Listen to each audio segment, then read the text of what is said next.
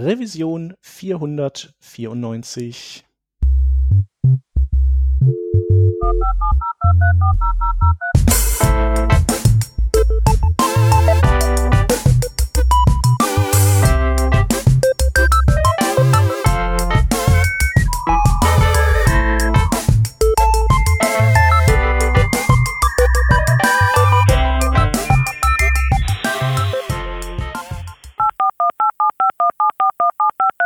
Diese Revision von Working Draft wird euch präsentiert von Hörerinnen und Hörern wie euch.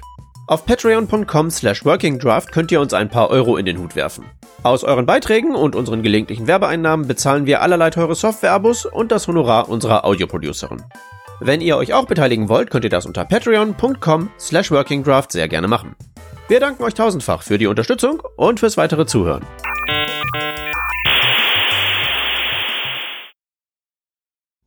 Wir sind heute zu dritt.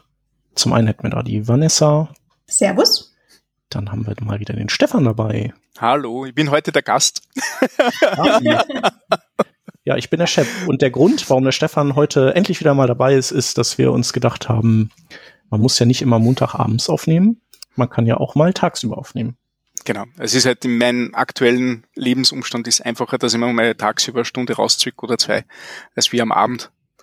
Und ja. auch der Grund, warum ich so lange immer dabei war, deswegen freue ich mich, dass, ich, dass ihr, ihr mir die Gelegenheit gebt, dass ich wieder mal ja. mitsprechen darf, weil ich mache ja so viel im Hintergrund und ich, ich, ich habe so viele Themen, die, die unbedingt ja, einmal so Fall. Ja, du ventilieren ja auf, äh, muss. Ja. Gibt's ja Talks reichlich und äh, hier und da und ja. Ja, das, das stimmt, das mit den Konferenzen, das nimmt jetzt wieder fort an. Also da, das war jetzt einmal so, ja, ein bisschen so ein paar Monate Trockenpause, aber jetzt, der, der Herbst ist schon recht busy. Ich bin jetzt auf ein paar deutschen Events, Mhm. Mache auch ein paar Workshops dort.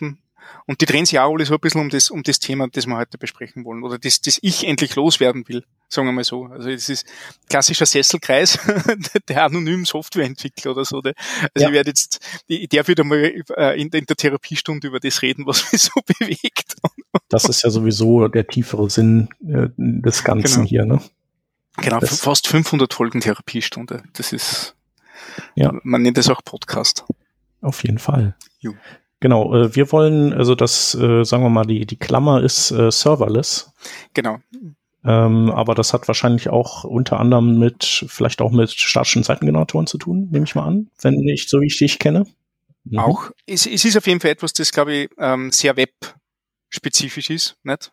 Weil, weil Serverless ist jetzt mittlerweile auch in, in so Plattformen wie Netlify oder Vercel, die, die so Jamstack-lastig sind, ist das immer so die Antwort auf, ja, und unser Backend ist Serverless, nicht? Also du, du brauchst halt auch in so einem Umfeld, wo du statische Seiten generierst, nicht? So wie du dynamische Funktionalität brauchst, muss halt irgendwas am Server laufen, äh, und anstatt einfach einen Server hochzufahren, gibt es halt verschiedene Serverless-Modelle, mit denen man das lösen kann. Und ich habe jetzt in, sagen wir mal, in den letzten anderthalb Jahren, vielleicht sogar zwei Jahren, äh, mich beruflich intensiv mit Serverless beschäftigt. Also intensiv meine ich, dass ich so in die, in die nitty-gritty Details von, von AWS Lambda und Azure Functions gestiegen bin und so, glaube ich, ziemlich jede mögliche Open Source Serverless Lösung, die es auf dem Planeten gibt, ausprobiert habe und alle wieder gelöscht habe, weil, weil das ein, ein irrsinnig umfangreiches und, und, und spannendes Feld ist, wo viel Bewegung ist und wo es, glaube ich, nicht nicht schadet, wenn man ein bisschen versteht, wie das dahinter eigentlich echt funktioniert. Weil die, die Grundidee so als für uns als Anwender ist ja relativ einfach. Du, du machst dein Frontend, da hast du aber JavaScript-Dateien für deine Vue-App oder React-App oder was auch immer. Ein bisschen HTML-Dateien werden generiert, auch cool, ne? Und dann brauchst du Backend-Funktionalität und da machst du den API-Folder, da schreibst du auch aber JavaScript-Dateien rein, da gibt's auch in jeder JavaScript-Datei eine Function, eine Default-Function, damit man den Endpunkt hat. Und irgendwie zusammenbackeln, bündeln, raufschieben und das funktioniert. Im Hintergrund passieren halt irrsinnig viele Sachen. Nicht? Und spannend vor allem deswegen, weil aus unserer Perspektive, die wir, die wir haben, verwenden das vor allem so als den Ausweg, um ein Backend zu haben oder Backend-Funktionalität zu haben. Und je, nach, je nachdem, welche Perspektive man annimmt oder je nachdem, welche Provider das man ansieht, ist tatsächlich diese Aufgabe, die wir damit lösen, so ziemlich der schlechteste Einsatzgebiet von Serverless, den man sich so vorstellen kann, weil wie das infrastrukturell und architekturell funktioniert, halt komplett, komplett anders ist wie so dieser klassische Webserver. Mhm. Genau. Aber würdest du, also zielst du darauf ab, dass das Serverless quasi quasi nicht persistiert, sondern quasi kurzlebig ist und dein klassischer Webserver sozusagen der ja, der, der läuft halt quasi durch und was er hat, was er weiß, das weiß er weiter. Natürlich jetzt gemünzt auf mm. Node.js. Äh, auch, also diese, diese Statelessness, wie man so schön sagt, nicht? wo es halt einfach, wo die, die Lebigkeit von so einer Serverless Function sehr, sehr flüchtig ist. Mhm. Und sämtliche Dinge, die du glaubst, zwischenspeichern zu können, nicht unbedingt beim nächsten Mal vorhanden sein müssen. Ja. Sollen wir noch mal kurz einen Abzweig machen, nur kurz sagen, was Serverless ausmacht? Genau. Sehr gut. Das ist ähm, tatsächlich mittlerweile so meine Standarderklärung, ähm, mhm. weil Serverless ist ja auch so ein Begriff, der schon viele Formen angenommen hat, wo viele Leute unterschiedliche Dinge verstehen. Und ich habe mal versucht, Serverless so zu definieren. Du musst bei Serverless zwei Dinge unterscheiden. Zum einen gibt's Serverless in der Infrastruktur.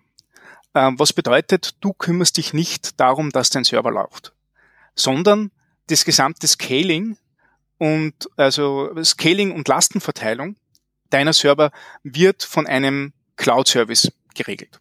Sprich, du kannst zum Beispiel über, über Google Cloud Run, heißt es, oder über AWS Fargate, den gibst du ein Docker-File oder gleich ein Image und die nehmen das Image, fahren das hoch, je nachdem, wenn die, je nachdem wie viel Last kommt, fahren sie ein zweites hoch, fahren sie ein drittes hoch und verteilen die Last dort automatisch. Aber du schreibst immer noch Server, sie werden halt nur komplett automatisch für dich skaliert.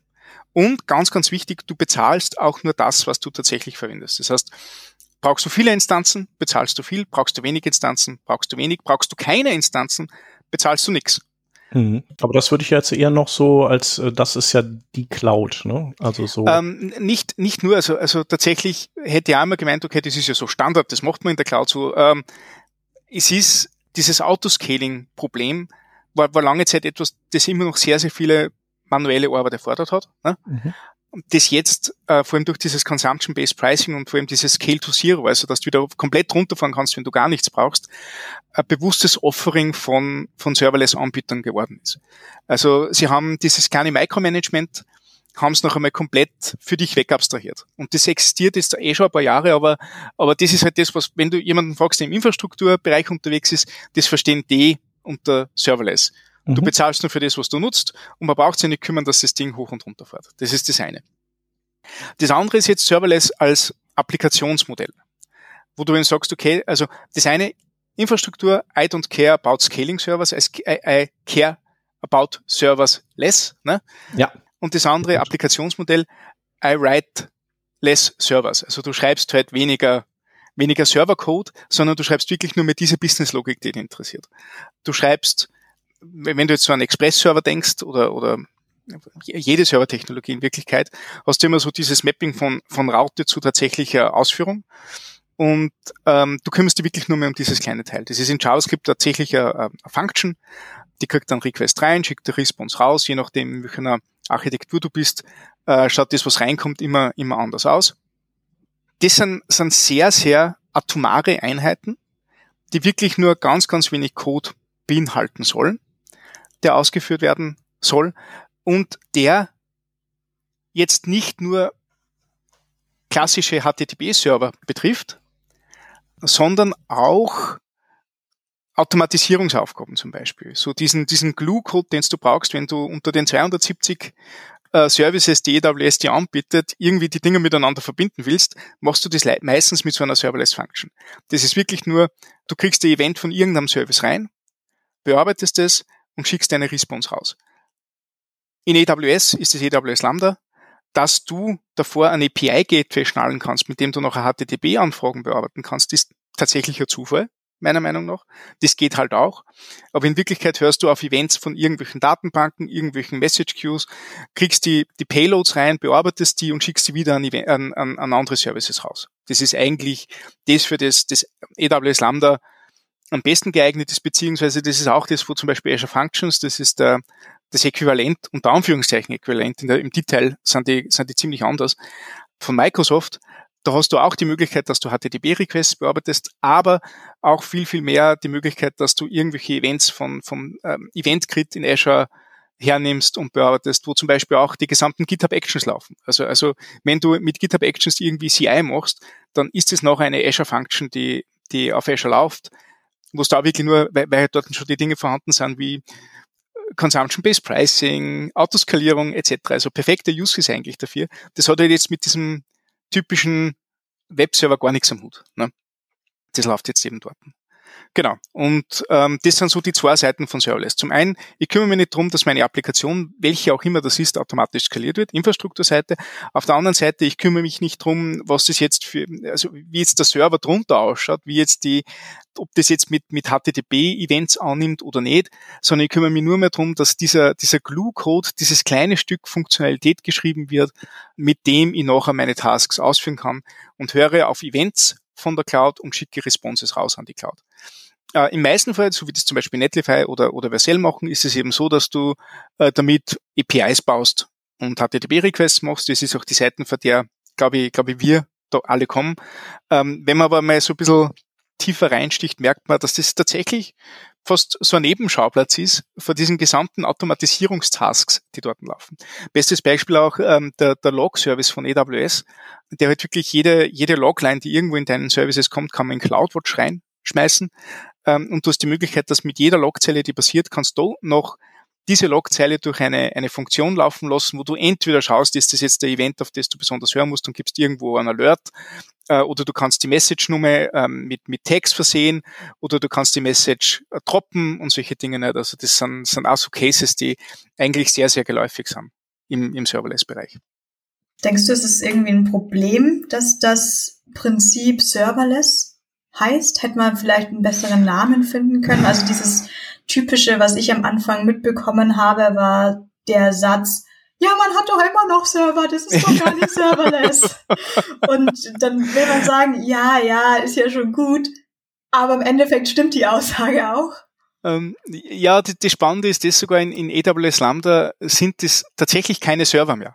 Also da hat man wirklich keine Server. Du hast einen API-Gateway, der macht einen Server, aber die Funktion, die ausgeführt wird, die funktioniert wirklich, also, also das, was dort drinnen läuft, ist kein Server. Man, man hat noch Server, klar, also in AWS Lambda funktioniert das ja so, oder andersrum, ich versuche mal die Frage zu beantworten, dann erkläre, wie AWS Lambda funktioniert. Ich glaube, das ist besser. Ich, ich glaube, Serverless ist ein perfekter Marketing-Terminus und wenn man weiß, dass man mehrere Seiten beachten muss, nämlich die Applikationsseite und die Infrastrukturseite, ist es ein sehr, sehr treffender Name, der sehr gut umschreibt, auf was es ankommt, weil diese Infrastruktur- und, und Architekturseite gehen sehr Hand in Hand. Also meistens möchtest du ja nur das Teil schreiben, das dich interessiert und du möchtest nicht mehr dafür bezahlen, als wirklich nötig ist und du möchtest, dass sie das Skalieren automatisch passiert. Von dem her, ja, die Dinger kann man gut trennen und es gibt tatsächlich Offerings, die, die, die wirklich sich nur um eine dieser beiden Seiten kümmern. Aber was du tatsächlich haben möchtest, ist die beiden Seiten kombiniert. Von dem her ist der Begriff eigentlich sehr, sehr passend. Er wirft halt sehr, sehr viele Fragen auf und genau das, was du gesagt hast, da gibt's ja immer noch Servers. Ja, ah, das ist halt so, so irgendwie diese, diese nette Standardantwort, äh, die man, die man nachher gibt, so, ha, die Jungen, ne, mit ihrer Technologie wieder, ne,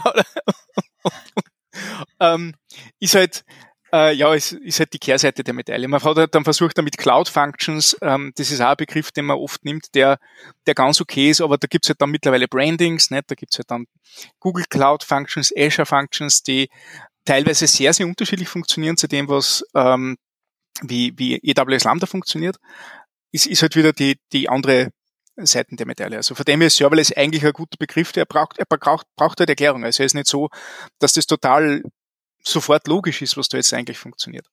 Und gerade im Fall für AWS Lambda ist das halt wirklich interessant, weil, wie gesagt, AWS Lambda an sich ist komplett ahnungslos, dass es sowas wie HTTP gibt oder dass das Event ein HTTP-Event ist, das definierst du als Entwickler oder Entwicklerin. Äh, AWS Lambda ist ein ganz einfaches Interface. Ich kriege ein Event rein, da ist ein Payload drinnen. Ob das ein HTTP-Event ist, ob das ein Event ist für, für die Logs, ob das ein Event ist für irgendeine Message Queue oder Datenbank, ist dem Function-Interface selbst komplett egal. Du als Entwickler hast die, die Möglichkeit, dass du nachher was damit machst. Und du hängst dann vor diese Lambda, hängst du nachher Trigger. Möglichkeiten, wo du sagst, okay, bei diesem Ereignis führe ich nachher diesen Code aus. Das funktioniert dann sehr, sehr spannend.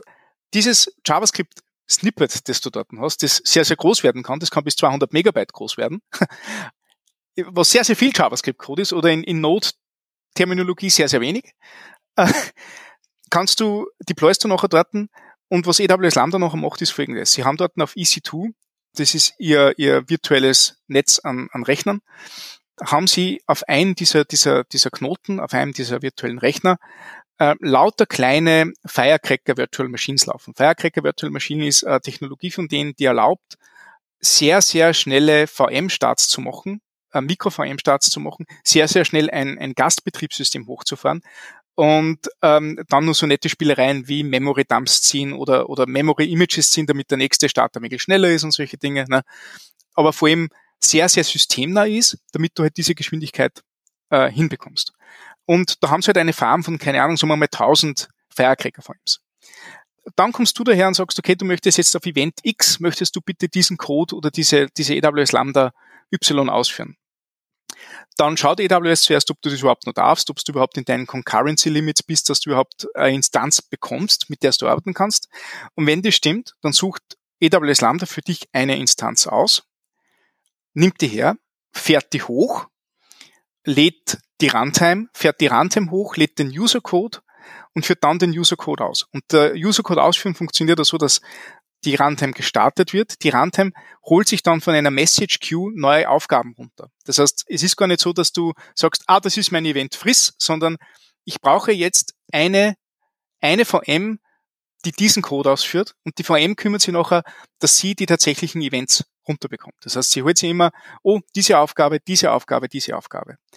Wenn sie diese Aufgabe bekommt, führt es nachher diese Aufgabe mit deinem Nutzercode aus und das Resultat schickt es wieder in eine API mit, mit, ja, eben mit dem Resultat. Zu dieser Zeit ist in dieser Instanz genau ein Vorgang. Nicht mehr, nicht weniger. Das ist einmal sehr, sehr unterschiedlich zu Standard-Servern, wo du eben viele, viele Requests reinbekommst und die werden alle concurrent äh, oder parallel abgearbeitet. In AWS Lambda hast du nur eine Ausführung pro VM. Was bedeutet, dass so wie du eine zweite Ausführung brauchst, wird eine zweite VM hochgefahren. Und das kann durchaus sein, wenn du jetzt 1000 Requests gleichzeitig bekommst, fahren halt 1000 Firecracker VMs hoch mit deinem Nutzercode. Und das kann halt bei Node schon mal bis zu 200 Millisekunden dauern, bis das dann, dann tatsächlich was, was hochkommt. Nicht? Ähm, beziehungsweise, wenn du jetzt eine große App hast, kann das einmal eine halbe Sekunden, Sekunden vielleicht sogar dauern. Also ich kenne da Leute, die haben, die haben GraphQL Server dort drinnen gemacht ähm, mit Apollo und das braucht halt einmal drei, vier Sekunden, bis das es hochgefahren ist. Ich kenne auch Leute, die machen äh, Spring Boot AWS Lambdas in Java und das braucht halt einmal Minuten, bis das das hochgefahren ist, was, was total irrsinnig ist. Weil eigentlich willst du diese Cold Starts super, super stark reduzieren. Aber ja, also wie gesagt, 1000 gleichzeitige Requests bedeutet, du hast 1000 VMs dort, die das parallel bearbeiten. Also und, und pro, pro Execution wirklich nur ein Task.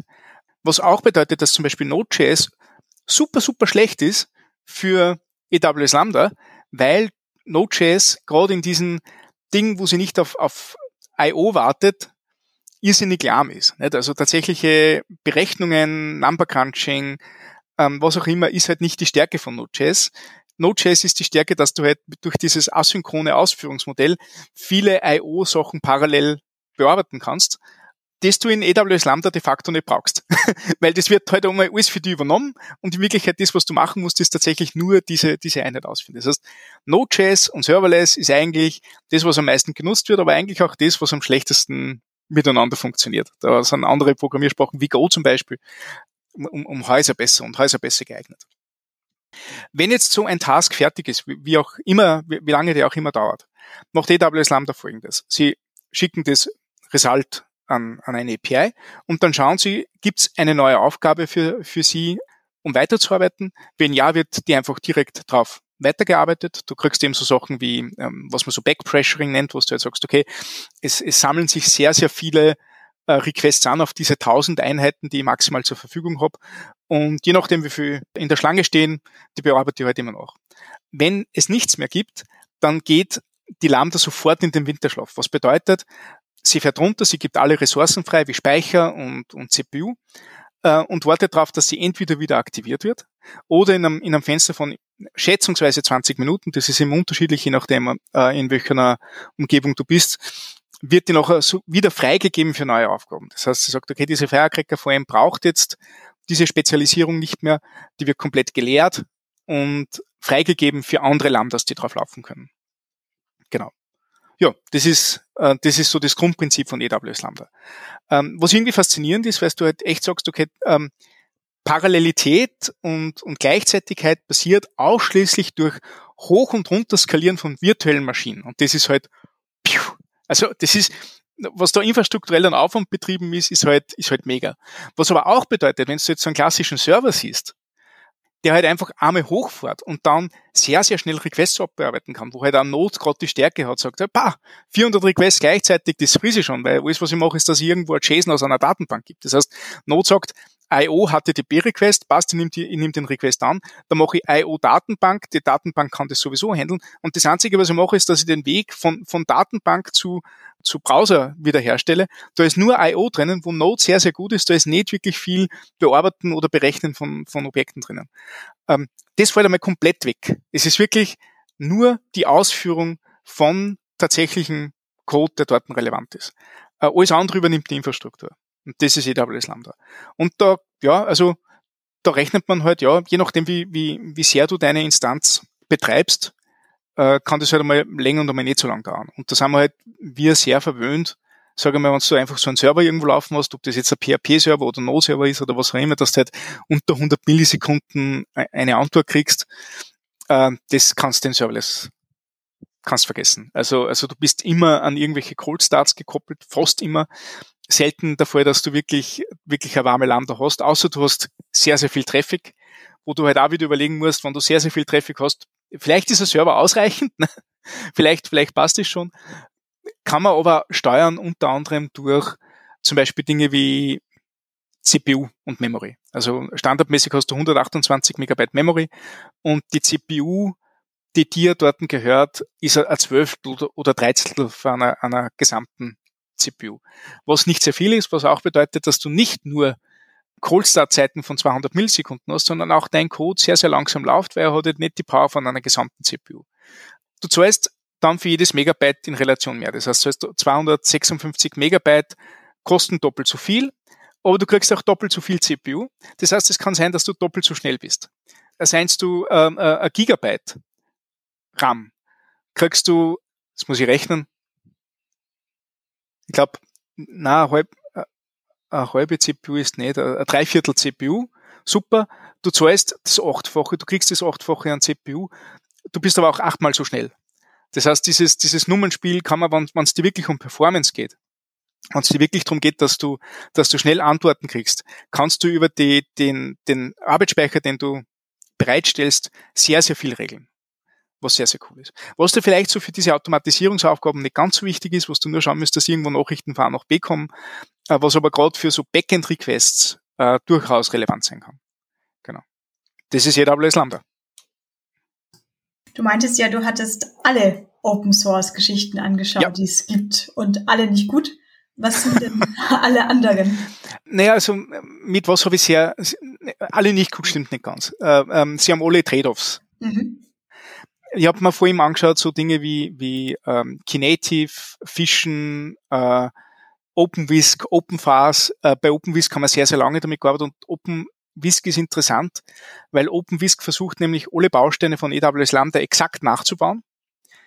Was gut ist, aber halt mit Technologieentscheidungen, die mh, hm, nicht so gut sind, die halt sehr schwergewichtig sind, wo halt AWS Lambda versucht, sehr spezialisierte Software zu schreiben, die sehr systemnah ist, die sehr wenig Arbeitsspeicher braucht, die sehr, sehr schnell hochfährt, die, die wirklich gerade für diesen dynamischen Einsatz sehr, sehr optimiert ist. Ne? Also Firecracker ist in was geschrieben, ist irrsinnig schnell und, und, und, sehr, und, und hängt direkt auf dem Kernel drauf. Also das ist halt auch etwas, da, da, da gibt's keine Luft mehr dazwischen.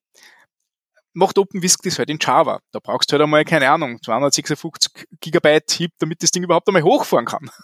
und, und, und dann ist dort ein, ähm, ähm, wie heißt irgend so, so ein Message Queue, ich habe den Namen schon wieder vergessen.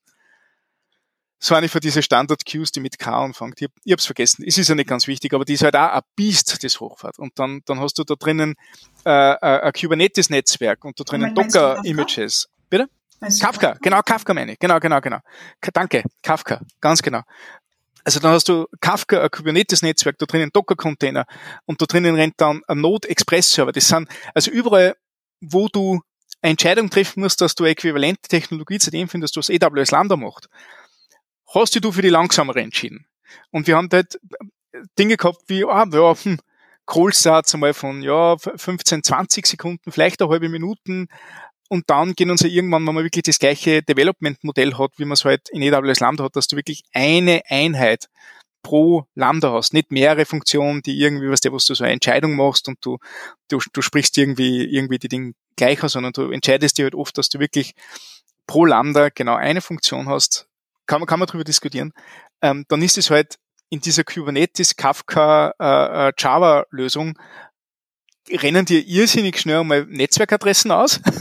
also dann denkst du, oh cool, mein Maximum an gleichzeitigen Funktionen ist 200, die aber mit mit einer, einer äh, mit einem mega Aufwand an CPU und RAM machen muss, wo man denkt, okay, ich habe 200 Einheiten gleichzeitig bearbeiten. 200 Einheiten gleichzeitig bearbeiten kann halt ein kleiner Node-Server auch. Da brauche ich jetzt nicht unbedingt Serverless dafür nehmen.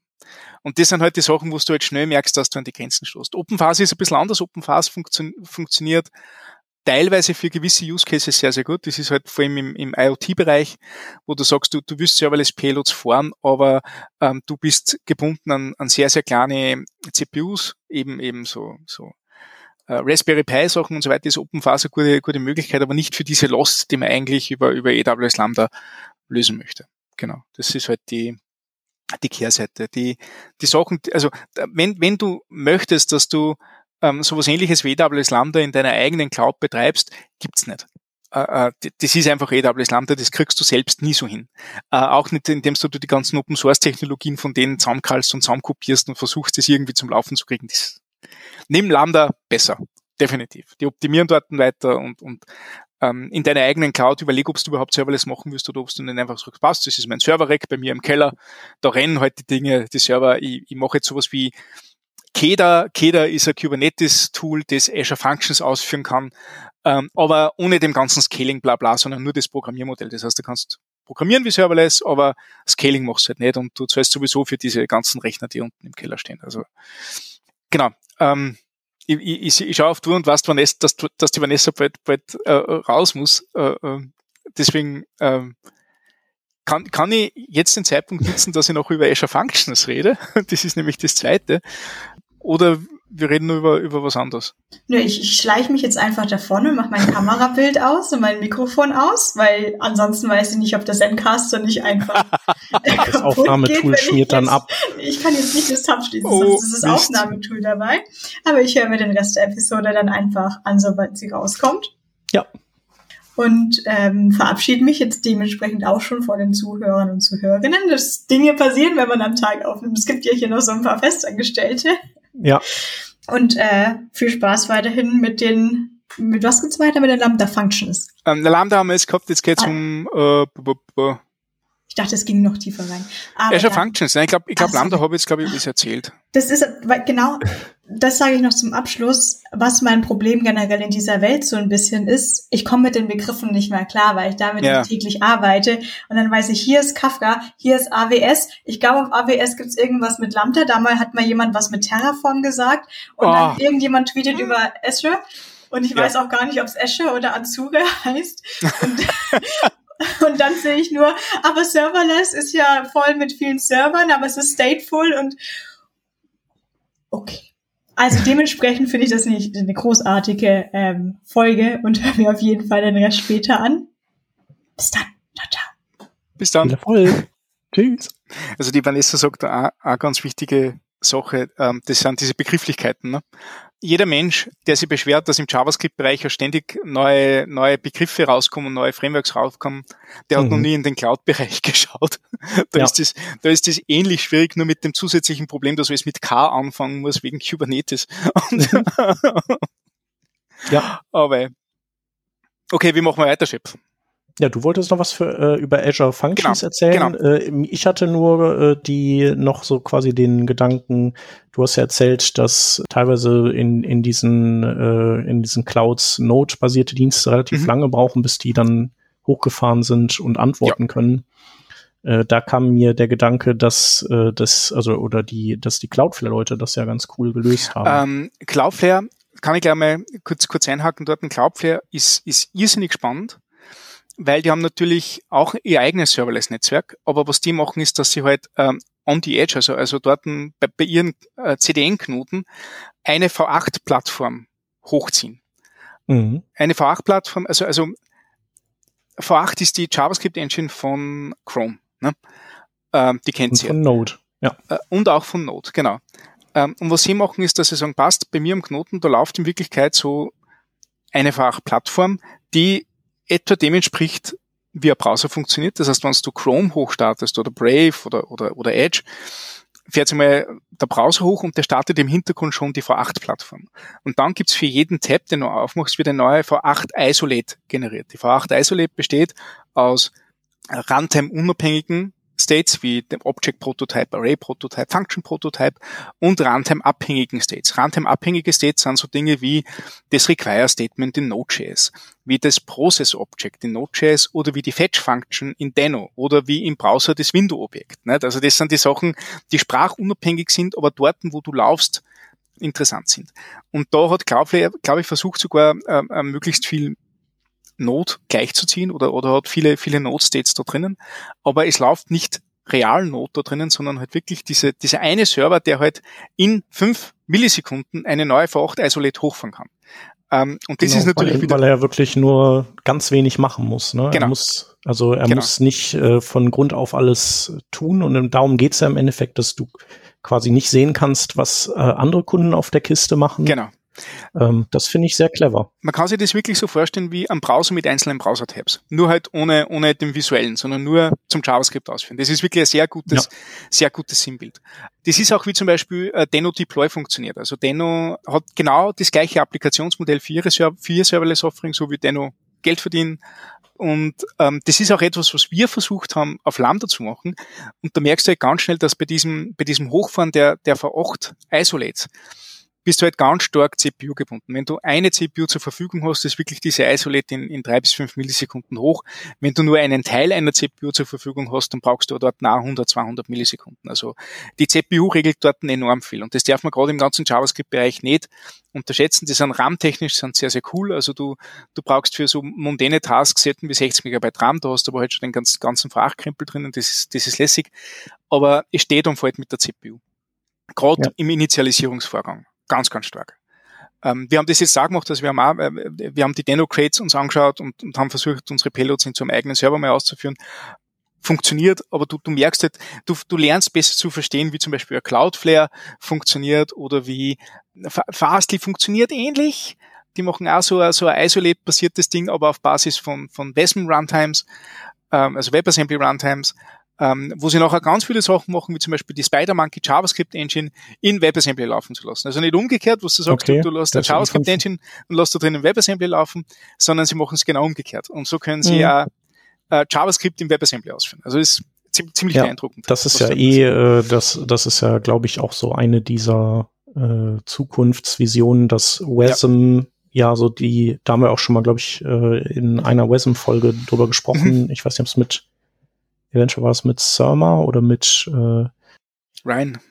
Ryan. Ja, Ryan Levy. Äh, dass das eventuell Docker irgendwann ablöst, weil ja auch die Docker-Leute gesagt haben, mhm. ähm, hätten, hätte es das damals schon gegeben, ja.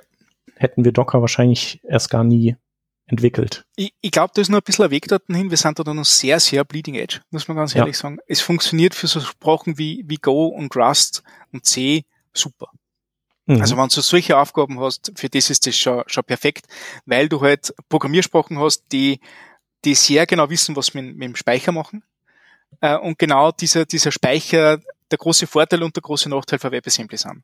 Äh, der große Vorteil ist, äh, es ist ein linearer stackbasierter Speicher, was bedeutet, dass der irrsinnig schnell ist, dass du halt auch eben so eine, eine virtuelle Maschine machen kannst, die die schnell funktioniert im Vergleich zur JVM zum Beispiel, die halt sehr, sehr lahm funktioniert, weil halt die, so dieses Heap-Monster ist, funktioniert halt das in, in WebAssembly super. Das Problem ist halt, in, in Sachen wie, wie, wie JavaScript, Python etc., ist sehr viel dynamische Speicherallokation. Das heißt, du, du, du legst dieses Allokieren und Freigeben von Speicher auf, auf Runtime-Umgebung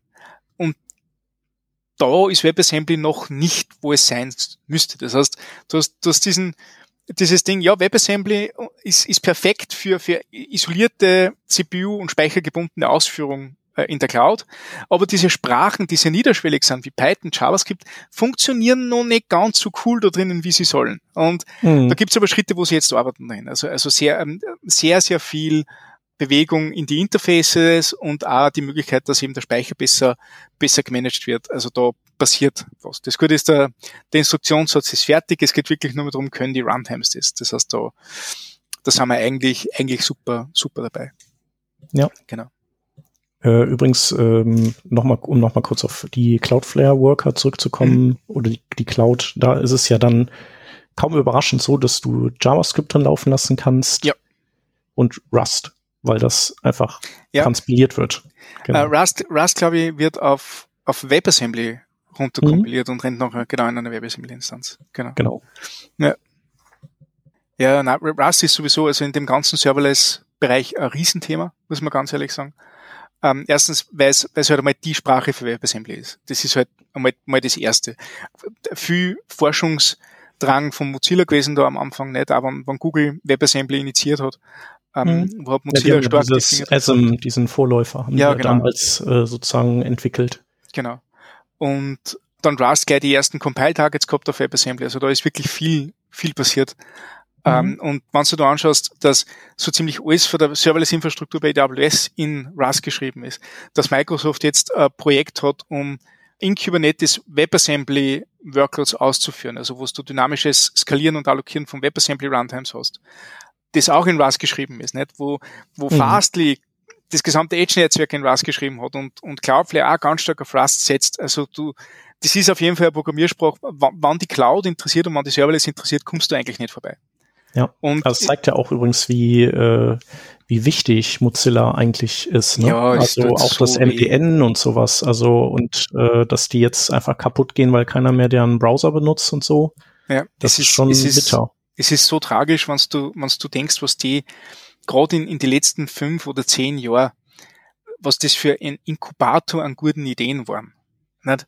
Was da, also dass du, dass du die Möglichkeit hast, dass du, dass du eine unabhängige Non-Profit-Organisation hast, die sich so maßgeblich darum kümmert, dass in diesen Bereichen Web, auf welcher Seite auch immer, ob das jetzt im Browser oder am Server ist, so viel Energie und Hirnschmalz reinsteckt, um dort Standards zu entwickeln und Technologien zu entwickeln, ist es super bitter, dass denen so missgeht. Dass sie, mhm. ich meine, die Leute, die dran gearbeitet haben, äh, denen geht's jetzt wahrscheinlich äh, finanziell und von den Aufgaben her besser in, in den anderen Firmen, wo sie alle gelandet sind. Nicht?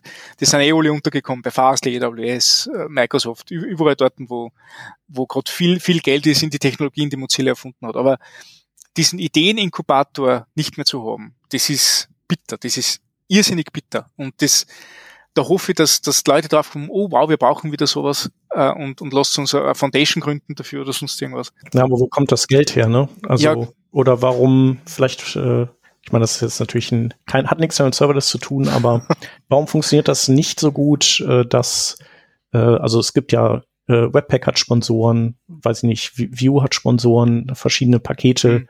auf die man setzt. Ich weiß nicht, ob das bei Mozilla auch so ist, habe ich jetzt so nicht gehört, dass die ja. oder Dynatrace supportet ja auch äh, Dinge, aber habe ich habe ich ja gar nicht, habe ich nie gehört bei denen. Ja, also also eher dann was was so entstanden ist wie wie die Rust Foundation, nicht? Also die Rust Foundation ist jetzt genau aus dem Grund entstanden, weil es halt Mozilla als diese Dach Dachorganisation nicht mehr gibt mhm. ähm, oder sie halt die, die Sachen abgetreten haben. Hat es halt da wirklich eine Foundation gebildet, wo du halt äh, um, um einen Jahresbetrag äh, ein Mitspracherecht kriegst äh, wo du im Board bist, beziehungsweise wo du halt, halt generell eigentlich so die, die Geschicke rund um Rust steuern kannst. Die Rust Foundation funktioniert relativ gut, ist halt ein spannendes Unterfangen, äh, was wir dort machen und ich glaube einzigartig in der Welt der Programmiersprachen soweit, aber halt das einzige Modell im Moment, das gibt, dass du solche Sachen machen kannst. Und ja, warum das bei Mozilla nicht funktioniert hat, weiß ich nicht. Vielleicht doch zu sehr Company und zu wenig Foundation. Mhm. Vielleicht ist es ja. wirklich nur die Rechtsform. Ne? Ja. Aber ja. Nein, ewig Aber genug bitter. Äh, des Mozillas. Ja. Ja, wie gesagt, ewig bitter. Ja, äh, dann, dann reden wir halt von Big, Big Tech und Corporate, ne? Ja, auf jeden Fall. weil, ich habe es nachher spannend gefunden, weil wollte man noch Azure Functions anschauen, was ja das Microsoft-Äquivalent ist, wo halt die Leute immer sagen, ha, vergiss doch Azure Functions, das ist doch noch lahmer als die Cold Starts in AWS Lambda. Die werden nie dort hinkommen, wo AWS Lambda ist und das wären es auch nicht. Aber Azure Functions funktioniert halt auch komplett anders.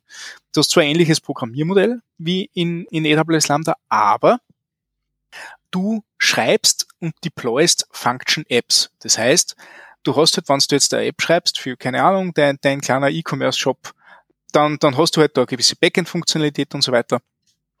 Die schreibst du nicht äh, Function pro Function, also das schon, aber du deployst doch nicht einzelne Lambdas damit oder einzelne, einzelne Instanzen damit, sondern die gesamte App wird als Ganzes deployed und skaliert auch als Ganzes. Das ist ein wichtiger Beisatz, mhm. den man nicht vergessen darf. Das heißt, wenn du zehn Funktionen hast, dann kannst du sicher sein, dass der Call-Start für die zehn Funktionen gleichzeitig passiert.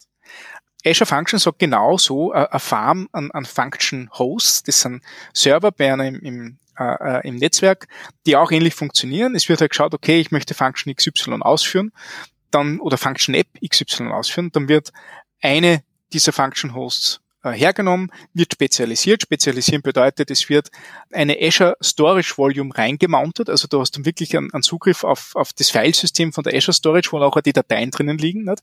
Das heißt auch, du brauchst für jede Azure Function, die du schreibst, brauchst du eine Azure Storage, damit dieser Prozess stattfinden kann wird dann spezialisiert und dann gibt es folgende Möglichkeiten. Entweder du schreibst C-Sharp oder F-Sharp-Code äh, und kompilierst auf .NET runter, dann wird dieser Code läuft dann in Prozess für diesen Function Host, weil dieser Function Host auch in .NET geschrieben ist. Oder du schreibst in Node, Python und Ruby, dann läuft es out of process. Das heißt, da haben sie vordefinierte Runtimes, Node Runtime, Python Runtime etc., die nachher über gRPC mit deinem Code kommuniziert. gRPC ist eben dieses, dieses ähm, ähm, HTTP2-basierte Protokoll, mit dem du halt ähm, ähm, Funktionen und Payloads von einem anderen Server ausführen kannst. Das heißt, da ist ja dieser Servername drinnen, du hast diesen Function Host, das ist ein Server, und du hast der Out-of-Process Runtime, das ist auch ein Server, und die kommunizieren über gRPC miteinander. Dritte Möglichkeit, du hast einen Custom-Händler, den schreibst du komplett in einer Programmiersprache deiner Wahl, der macht einfach nur einen HTTP-Server auf einem gewissen Port auf, nimmt die HTTP-Requests an und und führt die noch aus. Das ist die dritte Möglichkeit. Je nachdem, was du nimmst, ist es halt mal langsamer, mal schneller. Besonders schnell sind die In-Process-Sachen in, in .NET, weil das ist halt wirklich so eine, eine dynamische Bibliothek laden, so etwas, das schon da ist. Sehr, sehr kostspielig sind die Skriptsprachen, die Out-of-Process rennen. Und wenn du einen eigenen Function-Händler schreibst, äh, kommst du davon, in welcher Programmiersprache du den schreibst. Ich habe den in Rust geschrieben. Ist, ist eigentlich, eigentlich super schnell. Das Schöne ist, wenn du mal sowas hast, äh, also erstens, wow, das ist ja tatsächlich ein Server nicht dieses, dieses ähm, Single-Task-Ding pro VM wie in Lambda, sondern nein, du hast einen Server, du hast mehrere Funktionen pro Server, das heißt, Call Start kann länger dauern, bis zu 700 Millisekunden teilweise, oft auch länger, aber wenn du gerade Applikationen hast, die viel Interaktion miteinander brauchen, wo du zum Beispiel sagst, das ist jetzt Liste meiner Waren, das ist mein Einkaufskorb, das ist der Bezahlvorgang und die müssen irgendwie alle auf Daten voneinander zugreifen, die du hin und her reichst.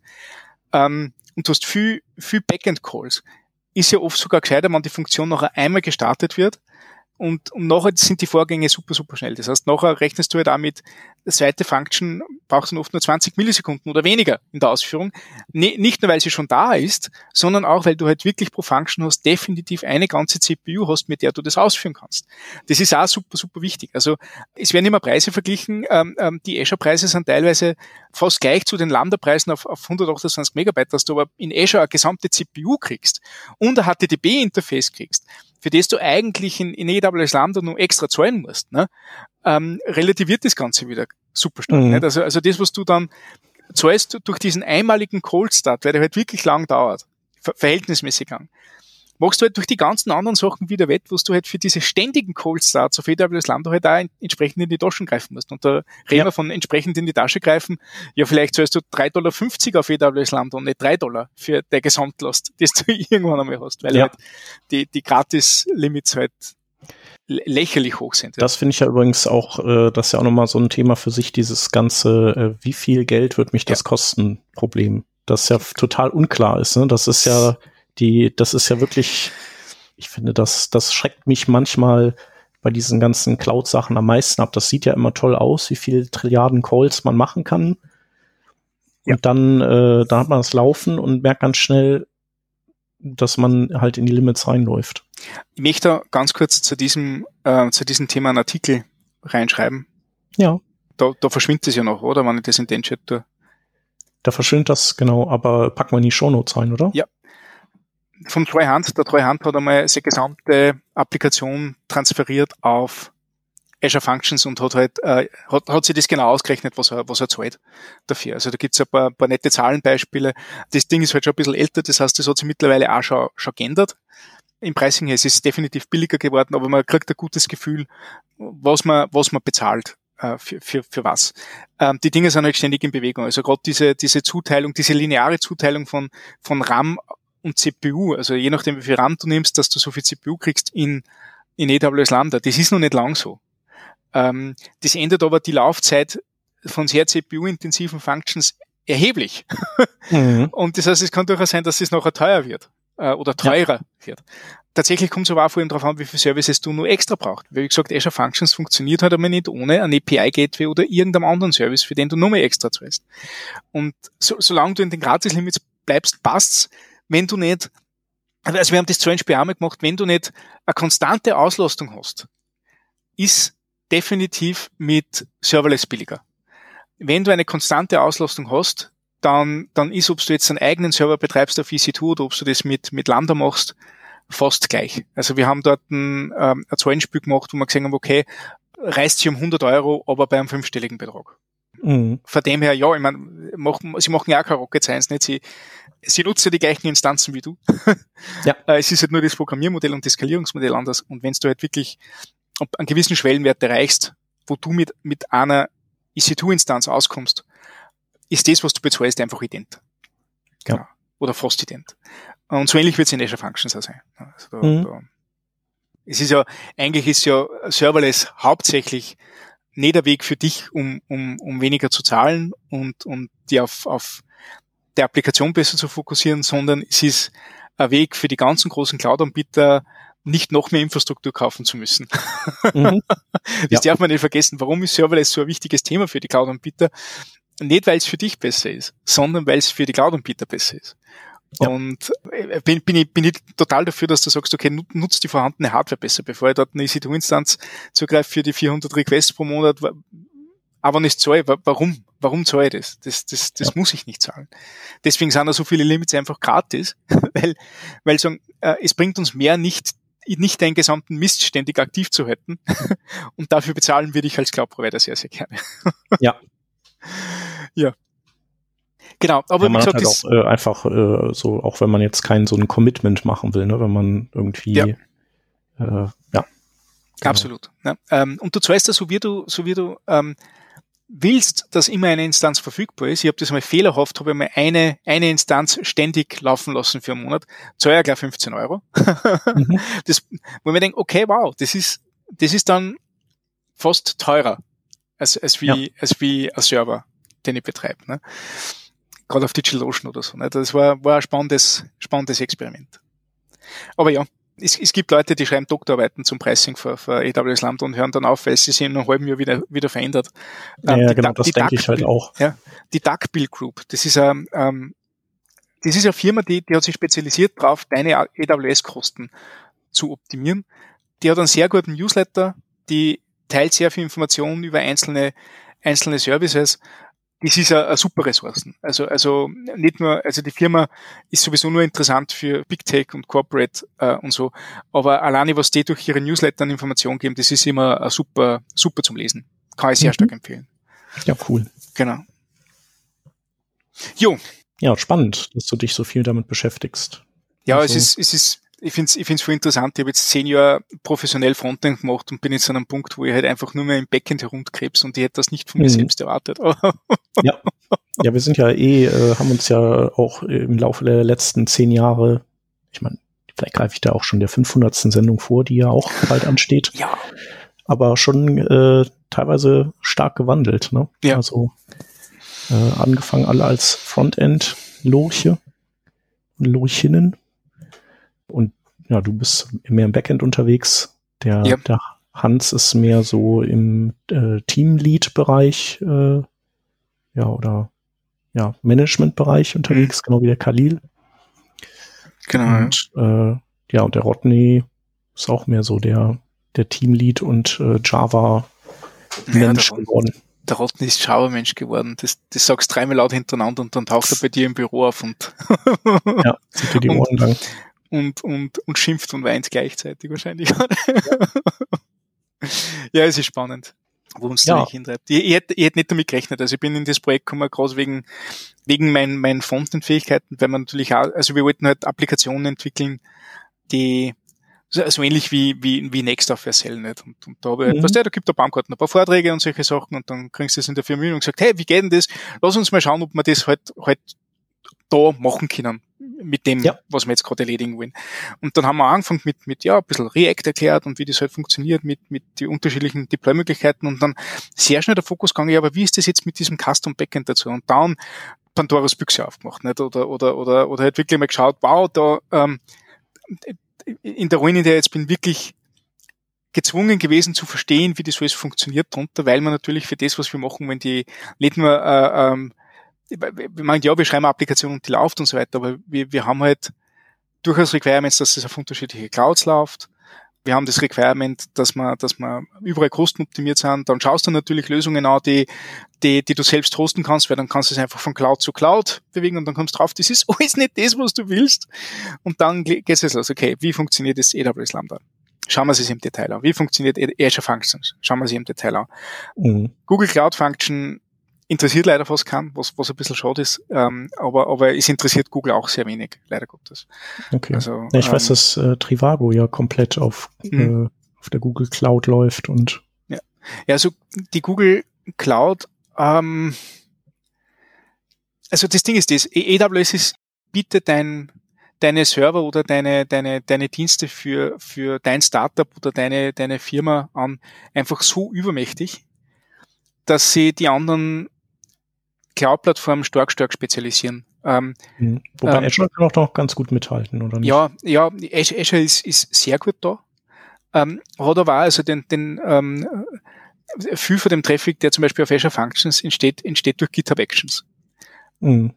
Da ist die Infrastruktur da für dieses Anwendungsproblem beziehungsweise was sie halt auch sehr, sehr gut können, sind Sportübertragungen. Also die Olympischen Spiele werden über Azure übertragen nicht? und solche Dinge. Nicht? Das mhm. sind, ähm, glaube ich, ähm, ähm, auf, auf, jeden Fall, ähm, ich weiß nicht, ob die Olympischen Spiele das jetzt waren, es war auf jeden Fall eine sehr, sehr große Sportübertragung, die, die äh, über Azure läuft. Und und da haben sie halt auch, also da, da kann, können auch die, die Datacenters von Azure nicht nur mithalten mit denen von AWS, sie sind teilweise auch sogar besser.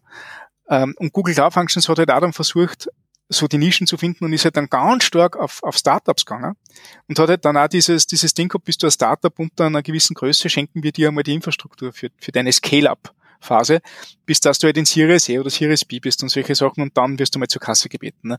Und deswegen sind viele Firmen, die klein angefangen haben, halt so zu, zu Google Cloud kommen.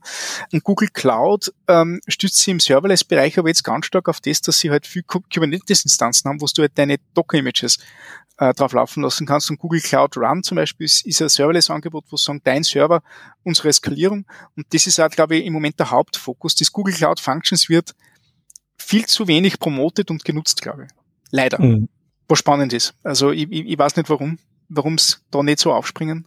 Es versucht ja jetzt auch zum Beispiel ähm, Azure Functions hat jetzt äh, ein komplettes Applikationsentwicklungsform, äh, äh, Applikationsentwicklungsframework auf Basis für Azure Functions veröffentlicht, Durable Functions, wo du halt so Orchestrierungen machen kannst. Wie, wie skalieren wir diese Aufgabe auf drei Tasks aus und fass nachher die Resultate wieder zusammen.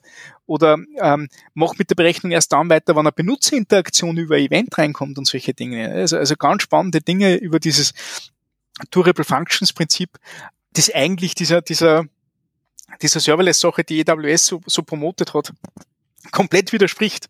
Aber wo sie halt auch versuchen, den Use Cases ihrer Kunden neu zu kommen. Weil die haben gesagt, ja passt, sie, sie, sie wollen so schreiben, sie wollen sie nicht überskalieren können. Azure Functions funktioniert hervorragend gut, wenn du wirklich klassische Webserver schreiben willst, ohne dass du Webserver schreiben willst. Jetzt brauchen wir halt für diese paar Dinge noch, noch extra Sachen. Und da haben sie halt wirklich dieses Durable Functions Framework geschrieben und das ist cool. Das ist eine Spitzensache. Kann man echt, echt einige lässige Dinge machen damit. Ja, cool. Super Puh. spannend. Also ja. ich äh, weiß nicht, ob ich mich damit äh, jemals befassen werde, groß. Also einfach, weil das ja dann noch eine Baustelle wäre und irgendwie, das ist ja auch total spannend. Also daran liegt's nicht.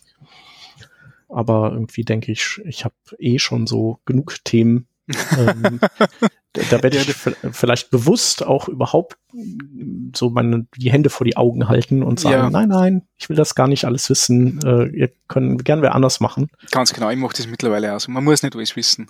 Ähm, ja. Das ist ja jetzt ja, ein Thema, wo das mich interessiert. Ne? Genau, aber es ist auf jeden Fall äh, trotzdem super nützlich, die unterschiedlichen Wesen der Anbieter zu kennen, mhm. um natürlich auch so ein bisschen abschätzen zu können, was zu dem passen könnte, was man gerade macht.